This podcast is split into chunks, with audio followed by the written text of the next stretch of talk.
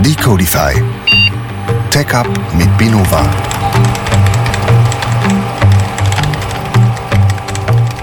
So, herzlich willkommen zur 17. Folge in Staffel 2. Wir haben heute ein spannendes Thema, ein aufbauendes Thema, vor allem unser KCD Specials. Und zwar schwätzen wir nochmal über Developer Experience. Und wenn euch, liebe Zuhörer, so ein praktische Leitfaden, Alltagsbeispiele, Erfahrungen für uns teilen und ähnliches. Wer sind uns, wer sind wir heute? Ich habe am Tisch mit mir die interne Tech-Up-Krake der Raffi.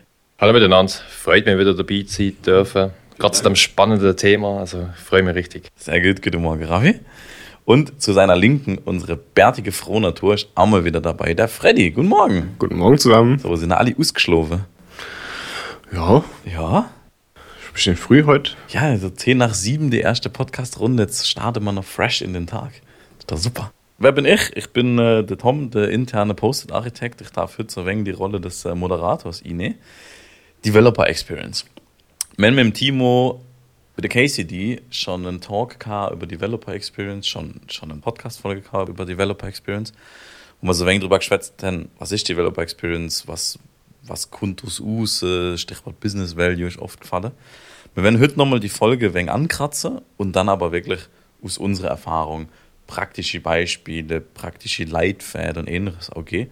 Und das Ganze auch so ein wenig hinterfragen im Zug DevOps und ähnliches und so einfach eine aufbauende Folge zum Thema Developer Experience da. Deswegen starte ich direkt mal ganz frech. Wer kann mir kurz erklären, was ist nochmal Developer Experience? Vielleicht für die Zuhörer, die die KCD-Folge noch nicht gehört haben. Freddy lacht mich so an, dass ich einfach mal ins Thema starte. Also Developer Experience, vielleicht vom Wort her. Man kennt oft noch auch äh, User Experience. Und damit ist ja gemeint die ganze Nutzererfahrung. Wenn man auf eine Webseite kommt, dann hat man verschiedene Benutzeroberflächen und irgendwie User Interface Elemente, wo man kann damit interagieren kann. Und je nachdem, wie gut die ganze Experience, also die Gesamterfahrung gestaltet ist, wird der Nutzer dann schlussendlich irgendwo mit der Webseite wahrscheinlich ein Produkt in Anspruch nehmen, Telefonnummern anrufen, sich beim Coiffeur einen Termin besorgen oder natürlich auch, wenn es ein, jetzt ein Webshop wäre, ein E-Commerce-Shop, dann das entsprechende Weckli kaufen. Und genau wie man eigentlich dort versucht, den Endnutzer abzuholen, mit einer gut gestalteten äh, Webseite, mit einer Rich äh, User Experience, versucht man halt bei Developer Experience die genau gleiche Erfahrungswelt auch Entwickler nachzubringen, mit der Hoffnung, dass er dann sich eigentlich in seiner Position an seinem Arbeitsplatz wohlfühlt und entsprechend gute Arbeit leistet und ja, schlussendlich gute Qualität abliefert. Genau, das ist so das Ziel vom Ganzen. Aber Freddy, ich glaube, du kannst das gut noch ergänzen. Ich habe einfach mal so eine steile Vorlage gegeben, wie man das könnte erklären. Ich finde das eine schöne Einführung. Ich persönlich finde den Begriff Developer Experience im Vergleich zu User Experience immer ganz nett. Er hört sich ähnlich an, aber ich vergleiche Developer Experience gerne mit Handwerker Experience. Also wenn du jetzt einen Handwerkerbetrieb hast und da hast du deine, deine Burschen, die, die schöne Jobs erledigen sollen und du drückst denen richtig schlechte Tools in die Hand, so die schlechtesten, den schlechtesten Hammer und die schlechteste Bohrmaschine, dann werden die laut aufschreien und sagen, so kann ich meinen Job nicht gut machen. Wenn du auf der anderen Seite denen die richtigen Werkzeuge zur Verfügung stellst, dann haben die eine gute Handwerker-Experience. Und auf der Developer-Seite hast du ja ungefähr dasselbe, nur dass bei uns man sich lange darüber streiten kann, welche IDE jetzt die beste ist und die richtige und dann doch sehr, sehr viele Moving Parts haben, um unseren Job zu machen, weil es ja auch dementsprechend heterogen ist. Ich finde das ganz mega spannende Analogie. Ich stelle mir gerade vor, ich bin daheim, habe irgendwo ein Problem mit dem Storen und jetzt kommen irgendwelche Storenhandwerker vorbei. Und ich habe tatsächlich schon die Erfahrung gemacht, die kommen dann vorbei, haben natürlich ihren normalen Prozess am Start, haben irgendein Tooling, das scheint auch okay zu sein und irgendwie doch werden sie mein Problem nicht fixen können. Und dann bin ich enttäuscht als User, oder? Die User Experience ist schlecht, weil sie mein Problem nicht gefixt haben. Aber das Tooling ist trotzdem vorhanden gesehen. Und dann ist halt die Frage, wo ist denn dort schief gegangen? Also ich, ich weiß nicht, ob ich mit der, der Analogie, indem ich das weiterspinne, jetzt auf einen, einen grünen Zweig will kommen, aber ich finde das recht spannend, weil das Tooling muss stimmen, muss auch das Know-how haben, um das schlussendlich vornehmen, der Handwerksauftrag, oder? Also ja, sehr spannende Ansicht. Geht es dann nur um Arbeitsmittel oder Arbeitsmethodik oder auch generell um so eine Arbeitsatmosphäre oder ähnliches? Wenn ich jetzt zum Beispiel mir gerade vorstelle beim Thema Handwerker, geht es dann nur darum, dass er einen guten Hammer hat und einen guten Nagel? Oder geht es auch darum, dass er ein Fleischkäse wirklich hat und was zum Trinken und ähnliches. Also Stakeholder Management. Ja, dass auch die Arbeitsatmosphäre, in der du schaffst, dass die auch ein Teil ist von Developer oder Handwerker-Experience. Ja, also Developer Experience hat definitiv was mit äh, Unternehmenskultur zu tun, insbesondere mit ja, der Kultur, die in dem entsprechenden Entwickelteam gelebt wird. Weil schlussendlich muss man halt auf eine stimmungsvolle, positive Atmosphäre sorgen, sodass der Mitarbeiter, der Entwickler schlussendlich auch gewillt ist, zum Beispiel einen Kurs zu machen, jetzt über, weiß nicht, über Cloud-Plattform zum Beispiel, dass er halt bessere Skills hat. Er muss auch gewillt sein, dass er irgendwie mal Zeit investiert, um eine gute Dokumentation zu schreiben, dass halt das Wissen entsprechend niedergeschrieben ist, niedergelegt ist, dass andere das auch können in Anspruch nehmen. Es ist mir auch wichtig, dass er gute Qualität von Code schreibt. Und das sind alles Sachen, die sind nicht inhärent in der Verantwortung des Entwicklers, sondern das ist halt eine kulturelle Frage, wo schlussendlich auch das gesamte Team oder das gesamte Umfeld, schlussendlich auch der, der Arbeitsgeber, äh, stellvertretend eigentlich für das muss sorgen, dass diese Sachen eigentlich irgendein Incentive vorhanden sind, dass es gemacht wird. Und das ist nach meiner Meinung definitiv eine kulturelle Dimension. Ja. Bei Incentive meint man natürlich nicht, dass der Developer extra noch angefüttert werden muss, sondern der Developer möchte entwickeln, der möchte was schaffen. Und dies, was, was du angesprochen hast, Rafi, ist ganz gut, weil es geht ja auch über das Team noch hinaus. Also wenn man jetzt sich jetzt so eine große Organisation anschaut, es kann ja sein, dass man neben den Sachen, die man in seinem Team braucht, auch noch andere Abteilungen tangieren muss. Ein typisches Beispiel ist so das IAM-Team, ne? irgendwelche Rollen, irgendwelche Berechtigungen, irgendwelche Freischaltungen. Und das muss natürlich auch flüssig laufen. Wenn du als Developer da stehst und du musst, weiß nicht, erstmal einen Monat auf irgendwelche Berechtigungen warten, dann hast du natürlich nicht so die beste Erfahrung, weil du möchtest ja was schaffen. Gut, also das heißt Developer Experience, da geht es darum, dass der Developer die beste Arbeitsmittel, Arbeitsmethodik, auch das Umfeld hat und auch die, ich sag mal, Möglichkeit im Unternehmen, dass er sich komplett entfalten kann, dass er seine Arbeit nachgucken kann. Was entsteht dann dadurch? Ich glaube, mit dem Timo in der KCD Specials haben wir sehr viel über Business Value geschwätzt. Heißt es dann, dass wenn ich eine hohe Developer Experience habe, ist mein Entwickler glücklich und er schafft mehr, er schafft besser und er macht eine höhere Business Value? Ja, ich glaube so, ich finde es ist vielleicht ein bisschen kontrovers. Ich würde dem grundsätzlich zustimmen, dass die Absicht von, vom Einführen und Leben von Dev, äh, Developer Experience schlussendlich schon auf das abzielt, dass eine bessere Business Value entsteht für den Endkunden wie auch für den Betrieb selber. Aber auch dort würde ich gerne ein bisschen differenzierter anschauen, weil schlussendlich muss man sich vorstellen, Developer Experience, das ist etwas, was halt in großen Firmen entsprechend etabliert wird, sofern die Firma für sowas parat ist natürlich, strategisch wie auch visionstechnisch. Aber wenn das mal der Fall ist, dann äh, muss man sich vorstellen, dass Developer Experience in Teams stattfindet, die eigentlich sehr abgekoppelt sind von den entsprechenden User Needs. Also das heißt, bevor Business Value entsteht durch bessere Developer Experience, muss eigentlich das Team zuerst einmal auf ein Level gebracht werden, wo sie überhaupt auch verstehen, wie sie Business Value können generieren können. Weil sie sind oft in einer eigenen Bubble drin. Das scheint abwertend gemeint. Das hat auch damit zu tun, dass sie halt, ich meine, IT-Abteilungen allgemein in größeren Firmen haben ganz eigene, ein Eigenleben, oder? Die sind die haben ist fast wie eine Firma in der Firma und die haben wenig mit der Front zu tun, was der Verkäufer macht oder der, der, der Kundenberater. Und das sorgt auch dafür, dass halt auch die ganzen kulturellen Fragen auch sehr fast so einem Vakuum stattfinden. Das heißt, die Developer Experience ist zuerst einmal auf das ausgelegt, dass überhaupt eine Atmosphäre geschaffen wird, wo ein attraktiver Arbeitsplatz für für die mangelware Softwareentwicklung geschaffen wird, dass man überhaupt das Talent, also mit Talent meine ich das Talentpool kann ansprechen kann und entsprechend Leute sourcen. Ich glaube, es geht in erster Linie um das. Und Business Value ist natürlich zweitrangig, insofern, dass Business Value automatisch generiert wird, wenn du richtiges Talent am Start hast, wo es dann auch verstehen, dass man die Paradigmen, die Developer Experience fördern, dann auch schlussendlich nutzen kann, um halt schnell Iterationszyklen zu haben, um flexibel genug zu sein, um halt Produkt schnell anzupassen, neue Sachen, neue Features auszuliefern aber nach meiner Meinung ist das eher ein Nebeneffekt oder eine Konsequenz davon, dass man halt die richtigen Leute überhaupt durch Developer Experience können anziehen ja, würde ich noch hinzufügen und behalten kann, vor allem auch. Also, wenn es auf, dem, auf der Arbeit frustrierend ist auf Dauer, dann werden die guten Entwickler irgendwann gehen, denke ich. Und eine gute Developer Experience ist genau das, dass man die Leute auch hält. Dass man sagt, hey, ihr könnt hier zufrieden sein, ihr könnt hier zufrieden euren Job machen und ihr seid glücklich damit und bleibt auf lange Sicht. Und das meiner Meinung nach zieht dann richtig auf Business Value hin, weil wenn du erstmal so einen Developer hast, der deine Firmenarchitektur kennt, der genau weiß, wie Raffi schon gesagt hat, wo er da wirklich den Wert schafft und vielleicht sogar ein kleines Knowledge-Silo wird über die Dauer, dass die Person bleibt und das Wissen dann wieder weitergibt und nicht irgendwann sagt, so, Leute, ich bin weg, ich nehme das Wissen mal mit, viel Spaß, da hinten läuft noch so ein Skript im Hintergrund. Die, die bösen Scripts. Also sieht's, das funktioniert nicht mehr. Wer hätte es gemacht? Ja, der vor drei Jahren. Also ist ein Bash geschrieben. geschrieben. Ja, genau. Oder das Bash-Script ruft ein Python-Script auf und das macht das Wer und schreibt so hier noch weiter. Kobol? Gen- Genau so. Uns hat einen Zugriff auf der Host. ähm, und jetzt ganz viel über hohe Developer Experience und ähnliches geschätzt, auch dass das bei Rekrutierung oder bei, bei Zufriedenheit im Job und ähnliches Rolle spielt.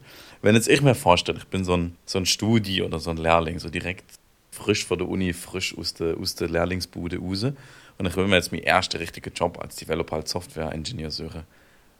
Wie misst man Developer Experience? Gibt es irgendwelche Metriken, irgendwelche Kriterien? Wenn ich mich jetzt bei irgendwelchen Firmen bewerbe, wie finde ich raus als, als Bewerber, Handy eine hohe oder eine niedrige Developer Experience?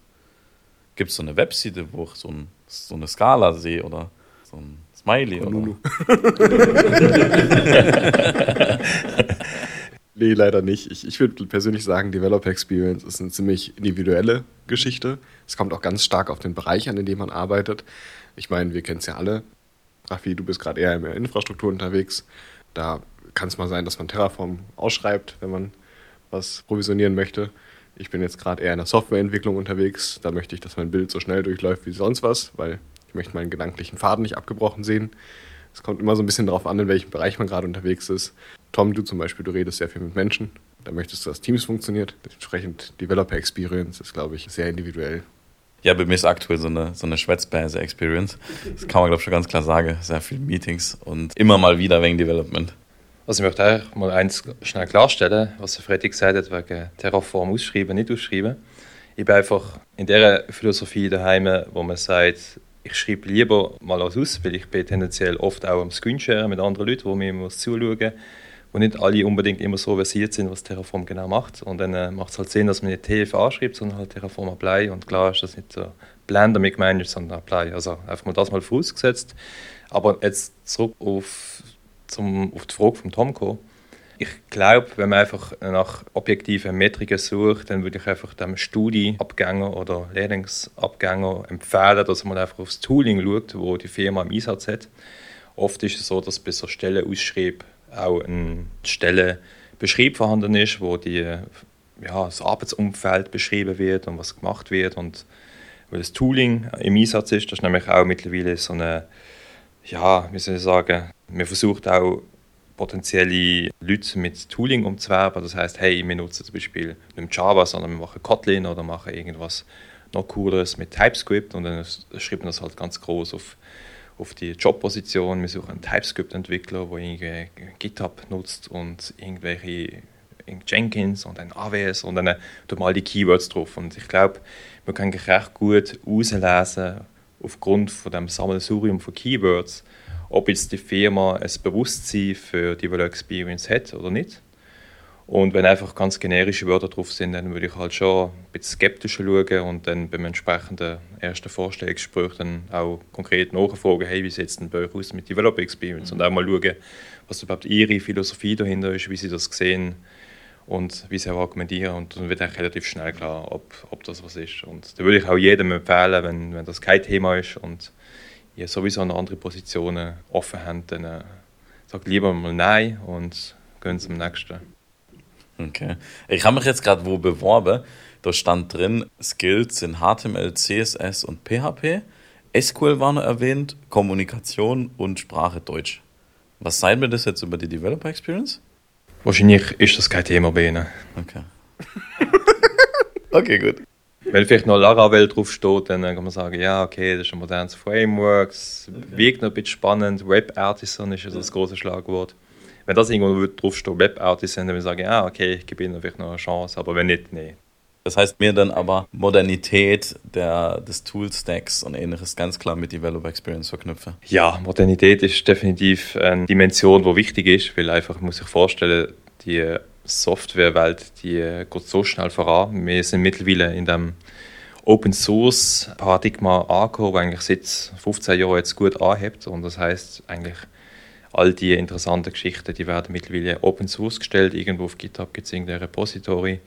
Und das Implementieren und der Einsatz genau von diesen führenden Pionierprojekten innerhalb von, von einem Betrieb ist eigentlich immer eine gute, eine gute Metrik zum herauszufinden, ob jetzt die Firma auch am Zeitgeist mitmacht oder das nicht der Fall ist. Und das lässt sich schon sehr gut in Developer Experience übersetzen, weil schlussendlich du willst ja auch Tooling nutzen, wo wo regelmäßig updated wird, wo entsprechend Dokumentation vorhanden ist, wo man auch mal ein Repository kann anschauen kann und README lesen oder die ganzen offenen Issues kann anschauen kann. Schlussendlich hat das auch stark was mit Transparenz und Dokumentation zu tun. Also Developer Experience heißt für mich natürlich auch, dass man daran interessiert ist, Dokumentation schreiben. Dass man, wenn man irgendwie ein Repository hat, auch ein README mal fertig schreibt und das verlinkt zu irgendwelchen internen Dokumentationen, dass man eine Second Brain Plattform nutzt wie Notion, dass man versucht, die Knowledge Silos, wo irgendwelche Bash-Scripts mal von Anno dazu mal geschrieben haben, dass man die tut abflachen oder sogar entfernen, dass einfach das Wissen, bei einzelnen Leuten irgendwo gespeichert ist, isoliert, dass das einfach demokratisiert wird. Und das ist äh, nach meiner Meinung, das hat damit zu tun, dass man halt am Zeitgeist dranbleibt und tatsächlich ja, moderne Tools im Einsatz hat. Ja. Da gibt es natürlich noch einen zweiten Aspekt neben Tooling und neben dem Technologie-Stack, ist auch einfach die Mentalität in den Firmen. Äh, muss man, muss man immer im Hinterkopf behalten. Die könnten den schönsten Technologie-Stack haben, aber eventuell eine, eine total unkommunikative und hierarchische Mentalität, was auch wieder vielleicht die Developer Experience eventuell nicht unbedingt super verbessern. Und was ich persönlich auch immer sehe, ist zum Beispiel Hardware Stack. Manche Firmen haben so vor vier, fünf, sechs Jahren so die Entscheidung gewählt, in die Richtung zu gehen von VMs und sagen, hey, wir haben jeder Developer zum Beispiel bekommt seine eigene Cloud-VM und kann sich einfach seine Ressourcen hochziehen, wie er lustig ist. Die andere Gruppe ist in die Richtung gegangen, nee, wir geben jedem Entwickler seine eigene Hardware. Und jetzt ist mal die Frage, wo, wo stehen die Firmen heutzutage so dazwischen? Du hast manche Player mit tollem Technologie-Stack, aber mit veralteter Hardware. Du hast manche Player mit einem mittelguten Technologie-Stack, aber du hast eine Top-VM, die du hochfahren kannst, die an ihre 128 GB RAM hinten dran hat. Kannst du von außen leider nicht so gut sehen. Aber da kann man mal zu der Firma gehen, durchs Fenster gucken und schauen, wie groß die Bildschirme sind. Wenn die noch unter 17 Zoll sind, dann ist das meistens ein schlechtes Zeichen. Mhm. Das heißt aber, es gibt ganz viele konkrete Merkmale, an denen man Developer Experience auch sehen und festmachen kann. Also schlussendlich ist es auch eine subjektive Sache und ich glaube auch eine persönliche Sache, weil jeder ganz andere Anforderungen an seine eigene persönliche Developer Experience hat. Ich habe jetzt Freddy vorher schon gehört, du hast ganz klar Raffi in seiner Art und Weise, wie er Terraform tippt, kritisiert. Ich gehe davon aus, das ist, weil sie Keyboard so ein Oldschool-Ding ist und das so gut klickert. Ist das dann was, was die Developer Experience verschlechtert?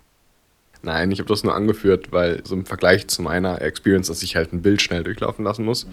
Für mich ist Schreiben Zeitverschwendung. Ich muss programmieren. Ich, das heißt, ich benutze Autovervollständigung, GitHub Copilot zum Beispiel. Genau, für manche Sachen, für manche Refactorings benutze ich einfach ChatGPT. Mhm. Bei mir geht es darum, einfach schnell zu entwickeln, schnell zu testen, schnell auch zu deployen. Und bei Raffi auf der anderen Seite, wenn du durch Infrastruktur deployst, da hast du dann zwischendurch mal noch ein bisschen mehr Zeit, einfach durchzuatmen, zu überlegen, was tue ich hier gerade, ja. was mache ich hier gerade und dann kann man Terraform auch ausschreiben. Darauf wollte ich hinaus. Ja, sehr gut, das kann ich auch so unterschreiben. Mir vielleicht auch noch ganz spontan einfällt, ich, ich weiß nicht, inwiefern Tom unser Podcast leitet und sicher, das hat er noch irgendwo aufgeschrieben, aber ich will es vielleicht auch gerade in dem Moment reinwerfen.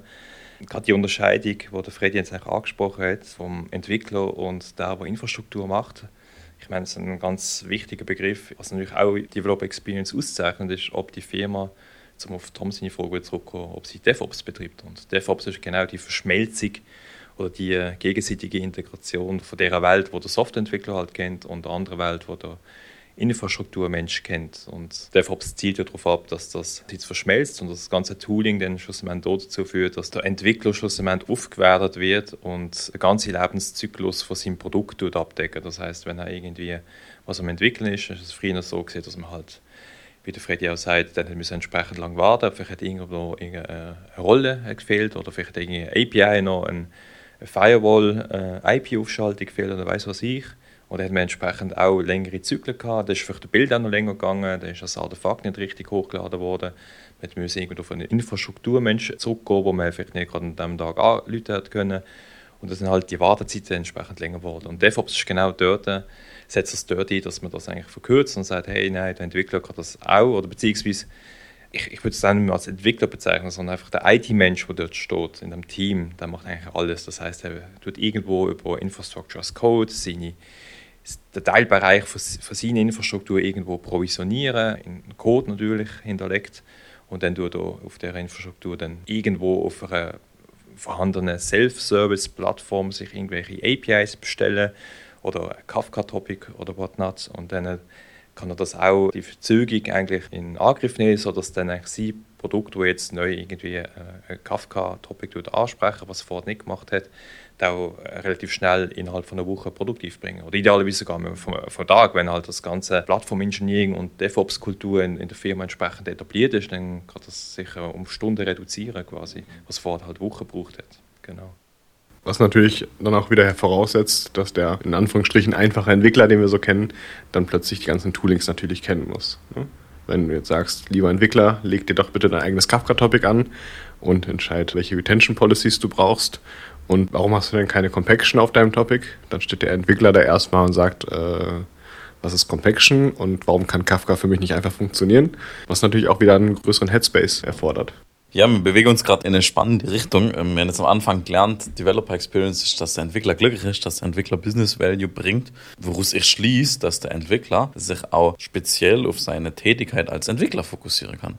Und jetzt sind wir mit DevOps anbelangt, was ja bedeutet, DevOps macht eigentlich einen unglaublichen Spagat, wenn es um Developer Experience geht. Und ich gang noch ein Stück weiter DevSecOps mit dem Security-Teil noch drin dass es ja dann recht schnell zum Balanceakt wird zwischen Sicherheit, Security, Betrieb, diesen ganzen Plattformgedanke, diesen ganzen Stack abdecken, trotzdem aber noch eine hohe Developer Experience zu haben und wirklich Business Value liefern zu können.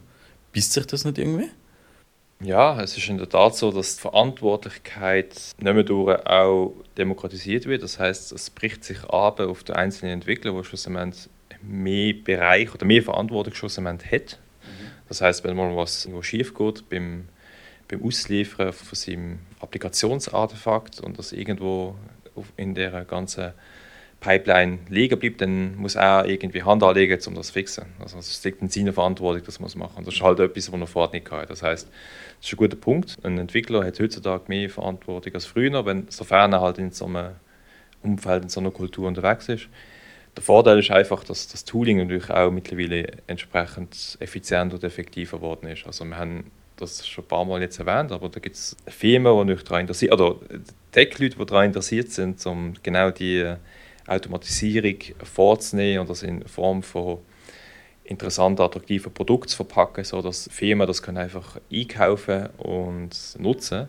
Und da gibt es, also ich meine, dann gibt es zum Beispiel GitHub Actions natürlich, wo halt ganz groß dabei ist, wo eigentlich die Welt von der Git-Repository verknüpft mit der Welt von bauen, also mit CICD, dass die ganzen Artefakte irgendwo hinterlegt werden, dass die dann ausgeliefert werden. Wenn du zum Beispiel jetzt auch an GitHub Pages denkst, dann kannst du irgendwie statische ganze Webseite hosten. Das heißt, du bist eigentlich innerhalb von GitHub, hast deinen Code, hast deinen CI/CD-Pipeline und kannst noch statische Content irgendwo hosten. Und das ist so, dass die Integrität, wo die Tools aufweisen, ist eigentlich auch schlussendlich, wie du die äh, Developer Experience in der Firma schaffen und auch den Entwickler in seiner erweiterten Verantwortungsbereich kannst entlasten. Mhm. Und ja, das ist eine Tooling-Frage nach meiner Meinung. Das ist auch eine Kulturfrage irgendwo. Ich meine, wie Raffi vorher schon gesagt hat, früher gab es den Infrastrukturtypen und den Entwicklertypen. Und es ist ja heute so, den Infrastrukturtypen gibt es immer noch in der Firma. Das heißt, wenn ich jetzt ein Problem habe mit einem Tooling, was ich noch nicht komplett verstehe, dann erhoffe ich mir natürlich als Entwickler, dass ich eine Ansprechperson habe, die ich explizit fragen kann bezüglich dem Tooling. Und wenn da dieses Knowledge Sharing passiert und die Entwickler dementsprechend auch die Möglichkeit bekommen, das Knowledge zu erwerben und sich fortzubilden in den ganzen Infrastrukturthemen und das alles schön fließend läuft, dann ist das natürlich auch eine entspannte und eine angenehme Erfahrung, dass man weiß, okay, ich bin hier nicht als Entwickler auf mich alleine gestellt und ich bekomme einfach nur Verantwortlichkeiten, sondern ich habe auch meine Ansprechpersonen, die mir wirklich auch was zeigen können und was erklären können und mir was beibringen können. Und dann macht das auch alles Spaß, weil man möchte auch dazulernen und sich selber weiterbilden du gehst in eine spannende Richtung. Du seist gerade so wenig durch die Blumen oder durch dein Bart, dass DevOps einen Developer auch überfordern kann und du durch eine schlechte Developer-Experience entsteht, oder? Selbstverständlich, klar. Und du zielst wenig ab Richtung Plattformgedanke. Dass man wieder so wenig wegkommt von DevOps, alles macht man selber und man will sein eigenes Kubernetes-Cluster aufziehen oder ähnliches, sondern dass man Plattformen hat, dass man Services hat, die man nutzt. Ja, definitiv. Ich meine, das ist ein Punkt, den man häufig vergisst. Am Ende vom Tag nutzt man ja auch eine Plattform. Ja. Für den Entwickler sieht es immer so aus, ich mache das hier alles selber, aber das wird natürlich irgendwo gehostet. Und irgendwo steht jemand und der kümmert sich drum. Das merkt man dann meistens, wenn man zum Beispiel sein Kafka-Topic befüllt ohne Ende und plötzlich eine Person, die man vorher vielleicht noch nicht so häufig gesehen hat, aber einem anläutet und sagt, du, sorry, aber mach mal eine, eine Cleaner-Policy rein. Oder wenn man seine MongoDB füllt und dann plötzlich merkt, da stößt man an eine obere Grenze in seiner Infrastruktur und plötzlich jemand anläutet und sagt, ja, wir haben auch nur so und so viel provisioniert. Also hinten dran steht immer noch Infrastruktur irgendwo und die ist natürlich nicht unbegrenzt verfügbar. Ja, ich glaube, was Tom will hören, das ist einfach Plattform Engineering. Da möchte ich vielleicht zwei, drei Wörter darüber verlieren. Ich finde auch, was Freddy sagt, ist eigentlich ganz richtig. Ich meine, schlussendlich interagiert ein Entwickler immer mit Plattformen. Ich würde auch so weit gehen und das der, der philosophische Rahmen natürlich auch so zieht, zu sagen, dass auch früher Plattformen bedient worden sind durch Entwickler, nur dass die Plattformen entsprechend nicht formalisiert sind. Und heutzutage ist es viel formalisierter. Und durch die Formalisierung von, von dem Plattformgedanken ist es natürlich auch ein Wort geworden, das mittlerweile fast inflationär benutzt wird. Ich habe selber auch auf meinem LinkedIn-Profil stehen, aber ich glaube, der Grundgedanke vom Plattform-Engineering ist tatsächlich der, dass man sagt, hey, wir wollen bessere Developer Experience, wir haben schon DevOps eingeführt, wir haben irgendwelche Pipelines, CI/CD automatisiert am Start. Komm, wir schauen, wie man irgendwie eine Plattform für den Entwickler dediziert, customized kann schaffen kann, sodass er eigentlich entlastet ist in der Bewerkstelligung von den Sachen, die ihn nicht so interessieren, dass man eigentlich eine Abstraktionsebene für ihn schafft, wo er damit kann, wie ein Kunde, wie ein Endnutzer kann damit interagieren kann eine typische Ausprägung von so einer Plattform kann natürlich so ein Self-Service sein, das heißt mit irgendwo ein User-Interface, wo tatsächlich der Entwickler dann mit dem User-Interface interagiert. Das heißt, er hat wieder eine User-Experience, oder? Und eigentlich ist es eine Developer-Experience, darum sind die Begriffe gar nicht so stark voneinander zu trennen. Das ist immer eine Frage von der Ausrichtung. Und der Self-Service kann man sich, wenn man eine neue API braucht, kann man sagen, okay, ich will jetzt eine API, die irgendwo hinter dran durch ein API-Gateway auf AWS geschützt wird komm, ich tue mir die irgendwie eintippen, dann gebe ich noch irgendwo ein Schema mit und dann, äh, boom, habe ich meine API irgendwo auf dieser Plattform konfiguriert und kann meine Applikation so schreiben, dass die API dann angesprochen wird und das ganze Security Handling und was das alles sonst noch dahinter stecken mag, dann für mich eigentlich komplett abstrakt ist und ich dann gar nicht mehr muss der Brainpower in das investieren, was genau dahinter stecken muss. Und das hat halt mega viele Vorteile. Und ich glaube, das ist auch der Trend, wo man dann stattfindet, dass man halt dediziert Plattform-Teams aufbaut in Firmen, sofern halt viele Entwickler vorhanden sind. Wenn man eine kleinere Firma ist, ich denke an KMUs, dann äh, muss man sich nicht unbedingt eine dedizierte Plattform aufbauen oder einen Self-Service. Da gibt es schon etablierte Tools, die man kann nutzen kann, um sich halt irgendwie was zusammenstöpseln, was es auch tut. Okay. Ich glaube, da haben wir doch eine schöne Rundreise durch das Land der Developer Experience jetzt gemacht. Ich würde zum Abschluss noch gerne wissen, ganz persönlich auf euch bezogen, wie ist eure Developer Experience? Ich persönlich, was mein so mein, mein größter Steckenwert aktuell ist, ist eigentlich Hardware. Hardware ist immer für mich so das der begrenzende Faktor. In meisten Kundenprojekten ist es leider immer der Fall, dass man dann doch so, eine, so, einen, so einen abgespeckten Laptop hat, der laut brummen kann, aber leider nicht schnell arbeiten kann. Das sind so, Kleinigkeiten. Aber persönlich, also ich muss sagen, in den meisten Fällen kann man entwickeln. Man kann ganz gut entwickeln. Kundenprojekte dauern ja auch nicht immer ewig. Ne? Ist ja das Schöne am Consulting, dass man nicht in einer Grube feststeckt, sondern ab und zu mal in eine andere Grube kommt. Ist das schön gesagt. Und dazwischen vielleicht auch mal kurz das Licht der Sonne sehen kann. Aber nee, ich finde die Developer Experience eigentlich als gut, vor allem, und das ist ja ein großer Faktor, warum wir auch einen Podcast darüber machen, wir natürlich darüber reden. Bei uns ist es natürlich nicht statisch und wir sind, sitzen nicht da und sagen, äh, es ist so, wie es ist, sondern dann kommt der Raffi und sagt, warum haben wir nicht alle dieses tolle Keyboard? Oder ich komme und sage, warum habe ich keine Daumenbuttons, sondern eine Maus? Und dann entwickelt sich ja auch alles wieder. Ja, also ich habe kein äh, platonisches Höhlengleichnis parat, um das zu entschlüsseln, warum die Sonne nicht sehen. Aber ja, also meine Frage ist natürlich auch die, äh, wenn man Consultant ist, kommen in verschiedene Projekte und das sind halt die Rahmenbedingungen auch immer anders. Und ich finde es eigentlich immer spannend, dass man den Unterschied kann feststellen zwischen den verschiedenen Projekten, zwischen den verschiedenen Teams, die Arbeitsweise, wo man dann dort erfahrt und antrifft. Und eigentlich genau durch das, wie Freddy eigentlich schön sagt, dass man quasi in, in Software-Slang ein Diff macht, quasi, dass man das irgendwie miteinander vergleicht und dann durch den Vergleich dann zu neuen Erkenntnissen kommt. Und das ist auch etwas, was ich mega schätze, also dass wir überhaupt die Möglichkeit haben, den Dialog zu führen, wie wie das in den einzelnen Einzelheiten dann aussieht und wo schlussendlich ja, der Hund vergraben ist. Und ich glaube, ich finde es auch wichtig bei dem ganzen Thema, dass man nicht zu stark verallgemeinert, weil oft ist es ja so, dass das der Teufel steckt im Detail und gerade auch bei Developer Experience finde ich es schwer, irgendwie zu sagen, es muss so gemacht werden und nicht so.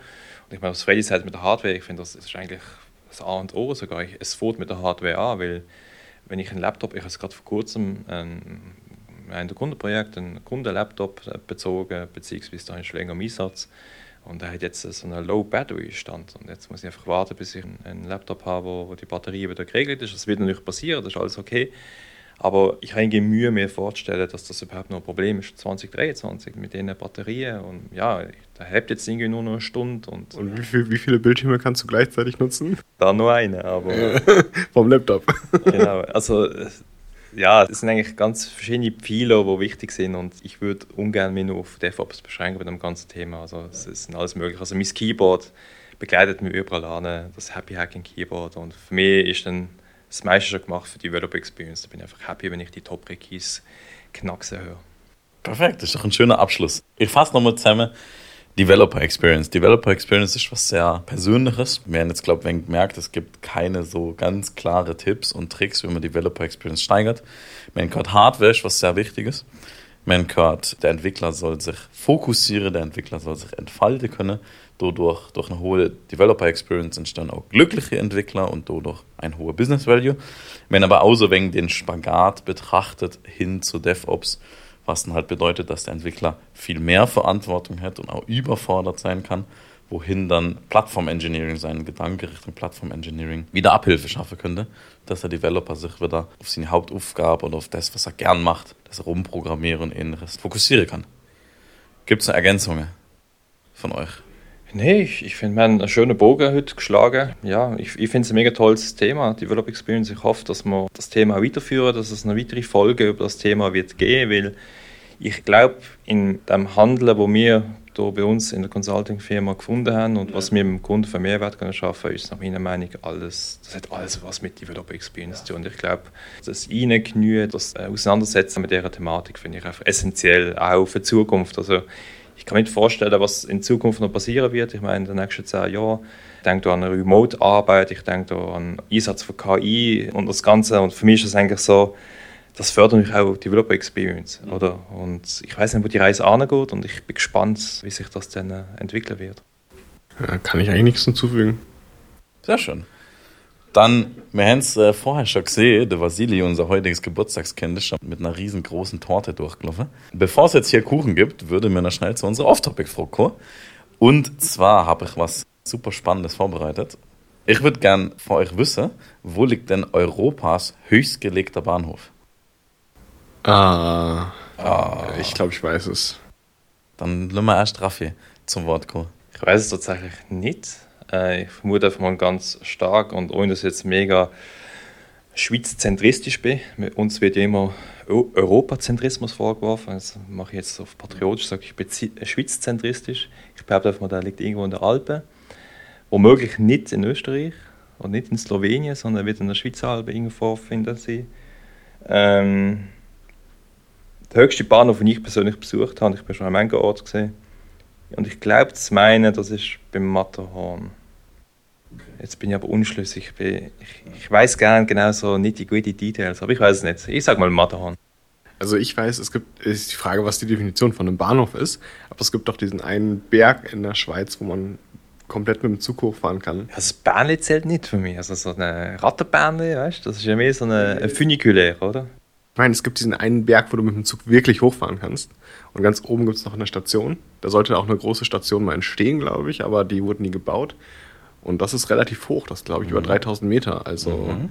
äh, Sehr gut. Ich glaube, da komme ich in die richtige Richtung. Okay. Das heißt, du lügst jetzt gerade durch die Rivella-Gläser und lügst natürlich auch nur auf die Schweiz. Natürlich. Sehr gut. ähm, ich muss sagen, sind Henna durch beide recht. Wir befinden uns im Toblerone-Land. Der höchstgelegte Bahnhof Europas, nach meinen Recherchen, ist auf dem Jungfraujoch oben in genau. der Region Bern. Das meine ich. Und seit über 100 Jahren fährt dort die Jungfraubahn. Ja klar, Logo. Zu Europas höchstem Bahnhof. auf, genau, auf 3454 Meter. Genau den meinte ich. Sehr gut. Ah, okay, das stimmt sogar, das ist wirklich ein Bahnhof drin. wo sogar mit SBB beschildert ist und alles. Ja, ja, sehr gut. Das heißt, wir haben das Land der Ragusas nochmal besser kennengelernt und glaube, eine schöne Podcast-Folge dahin gezaubert, so morgens, Ja, morgen früh. Gut. Vielen Dank euch zwei. Ja, es hat mich gefreut, dass ich dabei gesehen bin. Ja, und bis zum nächsten Mal. Genau, bis zum nächsten Mal. Jetzt gibt's Kuchen. bis zum nächsten Mal. Tschüss. Tschüss. Ciao. Solltet ihr Ideen oder Verbesserungsvorschläge haben oder auch wenn wir mal was Falsches erzählt haben, so würden wir uns über euer Feedback freuen. Dies könnt ihr uns entweder direkt per Mail an decodify@binova.com oder über unsere Homepage binova.com/decodify zukommen lassen. Auf unserer Homepage findet ihr auch noch weitere Informationen rund um Binova und das gesamte Team. Der Podcast erscheint übrigens immer am ersten Mittwoch im Monat.